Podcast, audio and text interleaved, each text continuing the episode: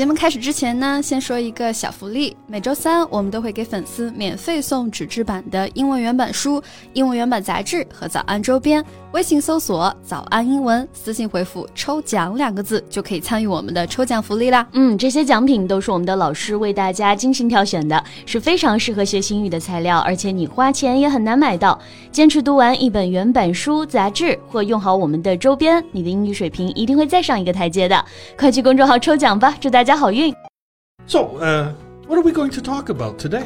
嗯，今天聊点什么呢？奥运会也结束了啊，然后你这周的工作也完成了啊。Well, did you read the passage I sent you? Oh yeah, yeah, about the uh, dance girl, right? 嗯，没错。今天呢，给 Colin 老师发了一篇文章啊，是关于一个叫做刘岩的女舞蹈家的故事。Well, you know, I think her story is really inspiring. So, why don't we just make it our topic for today? today？没问题啊，那今天呢，我们就来跟大家一起聊一聊身残志坚的女舞蹈家刘岩的故事吧。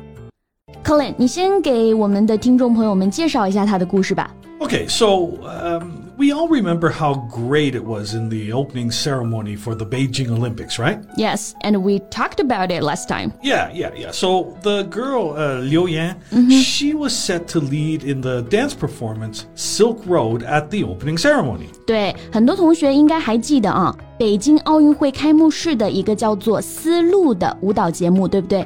刘岩呢，就是在当时作为 A 角演员被选中参加表演的。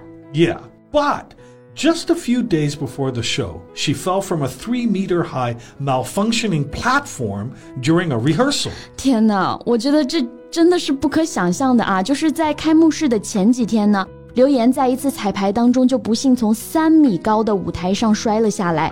那这里刚刚康宁老师提到了一个生词啊，我们来学习一下。第一个是 malfunctioning。Yeah, well, if a machine or part of your body malfunctions, it fails to work properly. 对，malfunctioning 我们就可以翻译为出故障。那刘岩呢，就是在彩排的时候，从出了故障的这个舞台上摔了下来。彩排这个词 rehearsal。Well, rehearsal of a play, dance, or piece of music is a practice of it in preparation for a performance. 对，那这次的事故也造成了很严重的一个后果，对不对？Yes, the accident resulted in nerve and spinal damage. Nerve and spinal damage 就是我们说的神经和脊柱的损伤啊。Nerve 神经，spinal 就是脊柱，神经和脊柱都损伤了，肯定舞也跳不了了吧？And not only that, her lower body was paralyzed, and her career as a classical Chinese dancer, well, was ruined. 啊，听到这种事就好难过呀。这次的事故对于刘岩的打击呢，绝对是致命的。作为舞蹈演员，她的下半身完全瘫痪了。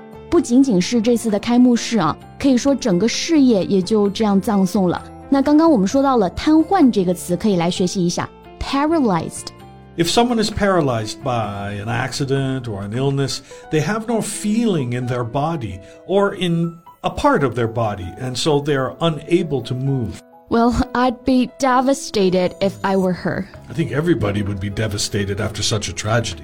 但是我猜故事的走向一般不会那么简单，对不对？Well, yeah, you're right about this one. She went through many hard times. I mean, you can imagine, right? Mm -hmm. An extremely talented dancer lost her legs, but she keeps on fighting. 就算失去了双腿啊，刘岩也从来没有丧失过对生活的信心。曾经有一段时间呢，他确实是意志消沉，觉得生活无望。但是他后来又开始做了什么呢？康林来给我们介绍一下吧。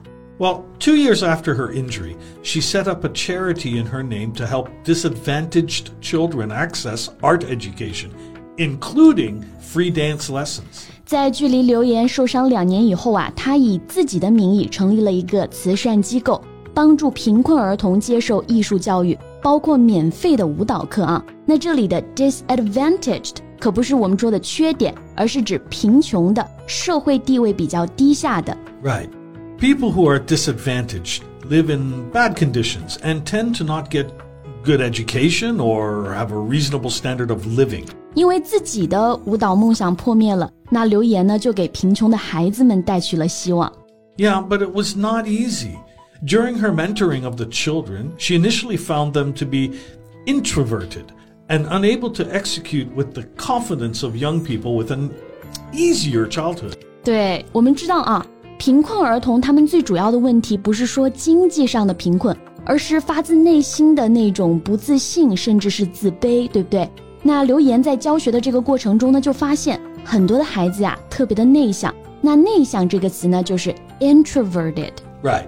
Introverted people are quiet and shy and find it difficult to talk to other people. 对，就是不自信、害羞嘛。那相反，我们说自信、开朗、外向的，我们就可以说 extroverted. Exactly. But six months of dance lessons changed all that. The children unconsciously smiled when looking at their teacher and waiting for their class to begin. 啊，听到这种事情就还是很开心啊！孩子们上过刘岩的课程之后呢，不害羞了，也会微笑了，甚至每天都会特别激动的等老师来上课。Yes. the smiles of her students drove her to launch an exhibition of photographs because she wanted to share her experiences with a wider audience. 啊，那留言觉得这些笑容呢特别的宝贵，每次上课就会把这些珍贵的瞬间啊给记录下来。那在积累了一定数量的照片之后呢，他也办了一个展，向更多的观众展示这些珍贵的瞬间。Launch an exhibition 就是我们说的办展。 Yes, and not only that, in addition to running the charity, she was also able to find the time to study dance further. 啊，就是在这种情况下，他也还是不忘提高自身啊，在舞蹈方面呢也继续去深造。他好像是考取了博士还是什么，对不对？ Yes, she acquired a doctoral degree in dance theory and now teaches at the prestigious Beijing Dance Academy, where she herself was trained. 啊，那二零一零年呢，刘岩报考了中国艺术研究院的博士，同时啊，重返校园做了一名老师，把自己的经验呢传授给了学生们。 Yeah. You know, after everything that she's been through, she still keeps on fighting. I really admire her for that. Yeah, me too。我觉得看完他的故事，很难有人会不钦佩吧。 那康林老师，你有什么感想呢？或者有什么人生经验要分享给我们吗？Well, when you encounter a difficulty and you start to struggle with yourself, once you go through it and do it, there will be another you, a better you. 对我们说，穿过风雨终将见彩虹，对不对？确实啊，我们不知道明天会发生什么，我们自己能做的呢，就是过好当下。但是如果你有留言的勇气和毅力，那相信任何困难都不值一提。What doesn't kill you makes you stronger。那也祝愿留言以后的人生呢，都能一切顺遂。OK，那我们今天的节目就先到这里了。最后再提醒大家一下，节目的所有内容我们都给大家整理好了文字版的笔记，欢迎大家到微信搜索“早安英文”，私信回复“笔记”两个字来领取我们的文字版笔记。